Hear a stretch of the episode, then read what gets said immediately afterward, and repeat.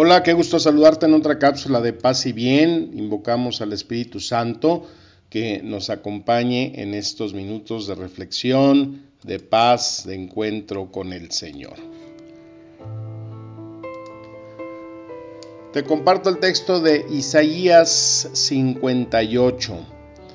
Más bien el ayuno que yo quiero es que se desaten las ataduras de la impiedad Ayunar es que compartas tu pan con quien tiene hambre, que recibas en tu casa a los pobres, vagabundos, que cubras al que veas desnudo y con no le des la espalda a tu hermano. Si actúas así, entonces tu luz brillará como el alba y muy pronto tus heridas sanarán. La justicia será tu vanguardia y la gloria del Señor será tu retaguardia. Entonces yo el Señor te guiaré siempre y en tiempos de sequía satisfaré tu sed. Infundiré nuevas esperanzas a tus huesos y serás como un huerto bien regado, como un manantial cuyas aguas nunca faltarán. De generación en generación tus descendientes edificarán las ruinas y los cimientos de antaño, y tú serás conocido como reparador de ruinas y restaurador de calzadas intransitables. Palabra del Señor Amén. Bueno, pues el otro día le estábamos echando carrilla a uno de los hermanos aquí por cuestión del ayuno. Y, le decían, oye, a ti todavía no te obliga, todavía no tienes 60 años. Y decía, no, no, pues es que eh, no, eh, pero estoy enfermo, decía, entonces el ayuno, eh, pues no lo hago, pero la abstinencia sí. Y aquí es algo que, bueno, pues es un punto a diferenciar, ¿no? El ayuno pues nos pide hacer una comida al día y tomar un poco de alimento por la mañana y otro por la noche, es lo que sería el, ayuno. Pero la abstinencia, bueno, pues nos dice que nos abstengamos de carnes y de algunas cosas que ofrecemos como parte de esa abstinencia y eso pues ya eh, le compete a pues adolescentes, ¿no? Los días de los viernes de cuaresma son días de abstinencia. El ayuno que se nos pide pues es el miércoles de ceniza y el viernes santo. Pero como acabamos de escuchar en Isaías, ¿no? ¿Qué es lo que Dios quiere en realidad el ayuno. El ayuno que Dios quiere pues es que seamos moderados en nuestros gastos, que ofrezcamos tiempo al que lo pide, servir al que necesita servicio, que tengamos hambre y sed de justicia, que veas en toda persona un hermano, que veas en el pobre y en el que sufre una presencia de Cristo y la abstinencia, bueno, pues nos pide, o Dios quiere que en esa abstinencia, pues no seamos esclavos del consumo, que nos abstengamos de tanta televisión, de tanto celular, de tantas tabletas, que no nos abstengamos de toda violencia, que respetemos todo ser vivo, que nos abstengamos de palabras ociosas, necias, que nos abstengamos de críticas,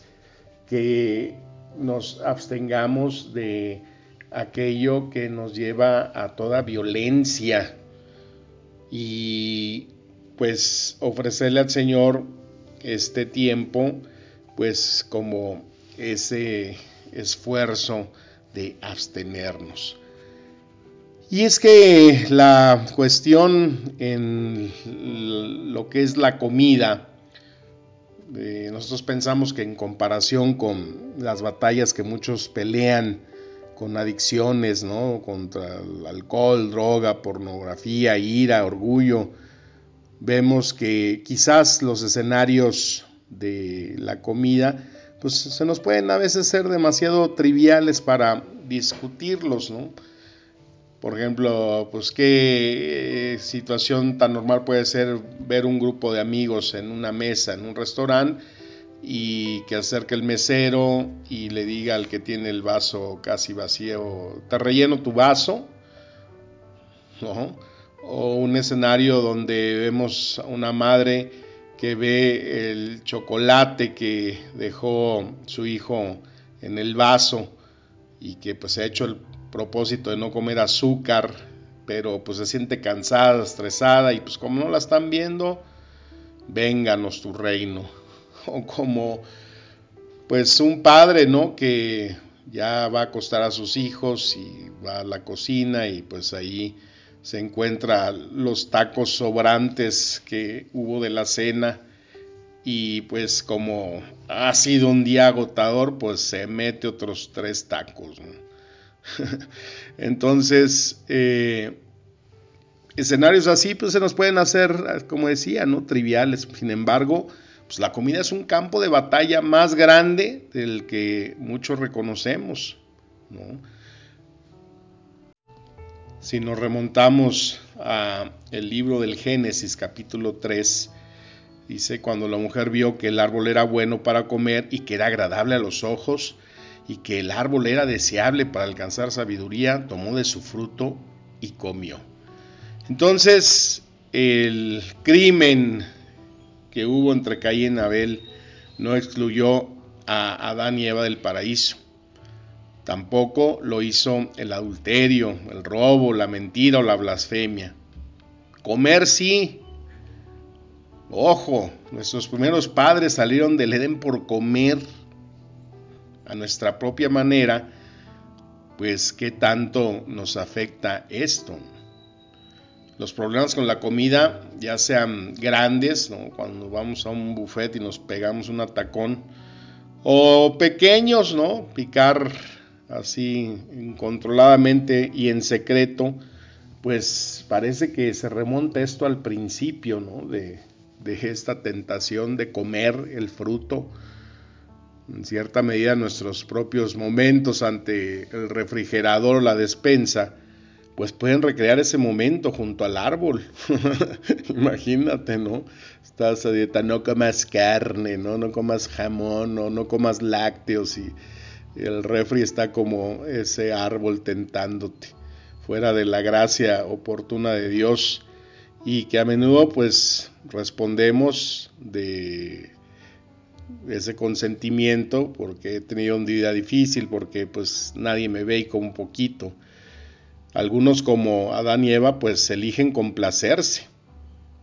Es, eh, hasta cierto punto sienten que comer es acallar la voz de la conciencia y debilitar los muros del dominio propio. Su lema no es come, bebe, diviértete, como dice eh, ahí Lucas 12, ¿no? Y diré a mi alma, alma, tienes muchos bienes depositados para muchos años, descansa, come, bebe, diviértete. Sino más bien es no manipules, no gustes, no toques. Y vive en un estado de constante agitación, ¿no? contando calorías, comprando balanzas, estar cuidando que los alimentos no tengan gluten, que pues se inclinan hacia una dieta más herbívora, ¿no? Más, más hierba, como si fuera eh, una alegoría de ese Edén entonces, si comparáramos nuestros apetitos con un caballo de carrera, pues algunos dejan que el caballo corra sin freno, ¿no? Vaciando la alacena, y mientras que otros prefieren, pues, este, encerrarlo en un establo. San Pablo nos dice ahí en primera de Corintios 11:1, sean imitadores de mí como también yo lo soy de Cristo. Y los evangelios nos dicen por qué. En Jesús encontramos un apetito redimido. Allí ese texto de Mateo 11, 19 dice, vino el Hijo del Hombre que come y bebe y dicen, miren, es un glotón y bebedor de vino, amigo de recaudadores de impuestos, de prostitutas, de pecadores. Y ahí se le acusa a Jesús de ser un glotón y un borracho. Y la pregunta es, ¿te has eh, notado que con frecuencia los evangelios mencionan la comida. Fíjate, el primer milagro de Jesús multiplicó el vino. Dos de sus más famosos milagros fueron la multiplicación de los panes. Jesús se daba con regularidad como invitado en las casas de otros, ya fuera de recaudadores de impuestos o de fariseos. Contó muchas parábolas sobre semillas, levadura, fiestas y becerros engordados.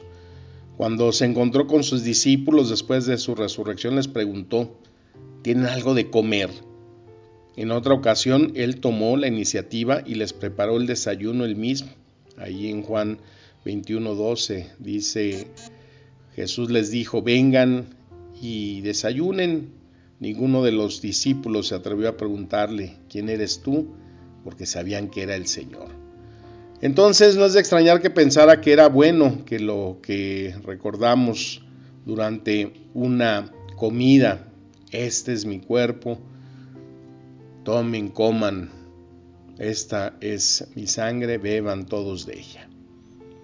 Sin embargo, a pesar de toda su libertad con la comida, pues en realidad Cristo no era un glotón ni un borracho, ¿no? Podía festejar, pero también podía ayunar aún durante 40 días y 40 noches, cuando esto fuera necesario. Lo escuchamos el domingo pasado en las tentaciones. Después de haber ayunado 40 días y 40 noches, entonces tuvo hambre. En las comidas nunca tienes la sensación de que estaba preocupado por su plato, más bien Dios y el prójimo eran su preocupación constante de Cristo. Dice ahí en Marcos 2.13. Jesús salió de nuevo a la orilla del mar y toda la multitud venía a él y les enseñaba. Al pasar vio a Leví, el hijo de Alfeo, sentado en la oficina de los tributos y le dijo, sígueme.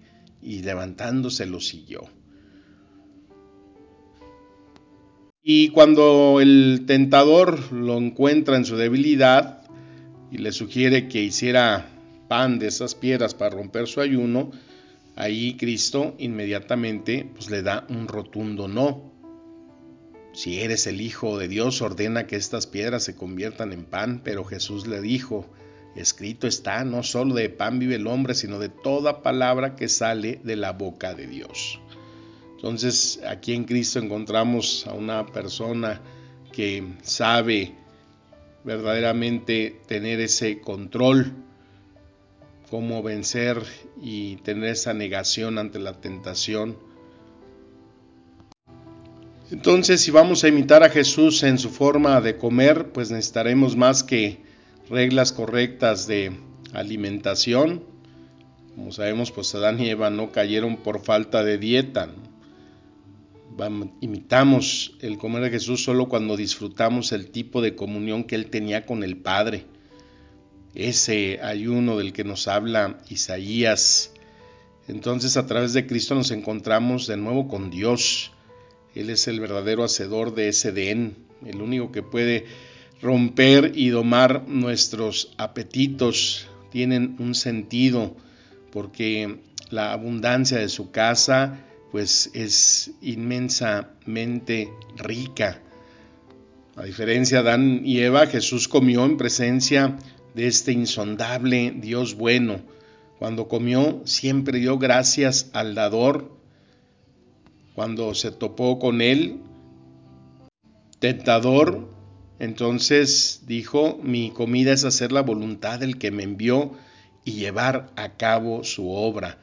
Dice Juan 4:34. Entonces comemos, bebemos y nos abstenemos para la gloria de Dios solo cuando como Jesús probamos a Dios mismo como nuestro alimento más selecto. Dice Primera de Corintios 10:31, entonces ya sea que coman, que beban o que hagan cualquier otra cosa, háganlo todo para la gloria de Dios.